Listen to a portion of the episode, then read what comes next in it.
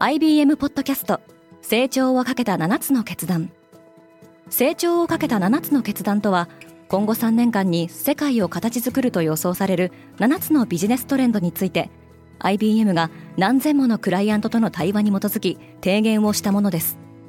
このポッドキャストでは変化の激しい時代において企業が下すべき成長をかけた7つの決断について日本 IBM の7人の専門家と考えていきます。今お聞きのリスニングサービスにてぜひフォローボタンからフォローをお願いします。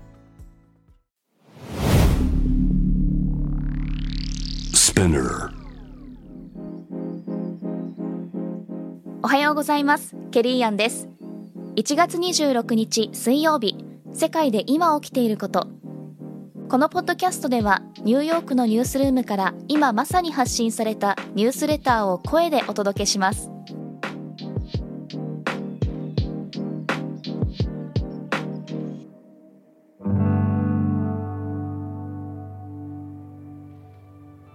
アメリカと中国が世界経済の足を引っ張っている。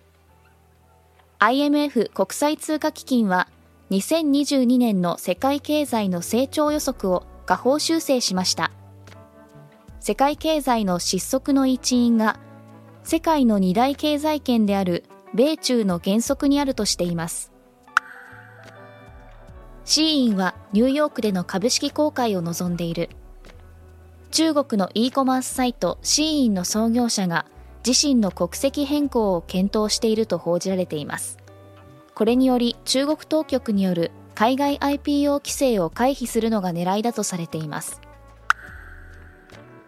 ロンドン警視庁が官邸のパンデミックパーティーを調査。パンデミック中の英国で首相官邸などで開かれた複数の集会が COVID-19 規制に違反していたかどうかは今後の報告書で明らかになる見込みです。ファイザーがオミクロン株向けワクチンの臨床試験を開始。ただしオミクロン株の症状が通常それほど深刻化しないことまた次に全く異なる変異種が登場する可能性があることを考えると専門家の中には特化型ワクチンを開発する価値があるのかどうか疑問視する人もいます。オランダは COVID-19 規制を緩和する。記録的な感染率にもかかわらずバー、レストラン、劇場は本日26日から営業を再開できます。一方香港では公営住宅で200人以上が陽性となったため部分的ロックダウンを延長しその他の制限を再び課しました。中国が NFT ブームに参戦している。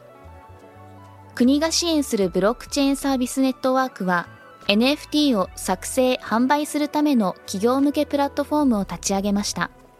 中国国内ではビットコインをはじめとする暗号資産は禁止されています。今日のニュースの参照元は概要欄にまとめています。面白いと思った方はぜひ Spotify、Apple Podcast、Amazon Music でフォローしてください。Course Japan では世界の最先端を毎日2通ニュースレターでお送りしています。ぜひこちらも見てみてくださいね。ケリーアンでした。Have a great day!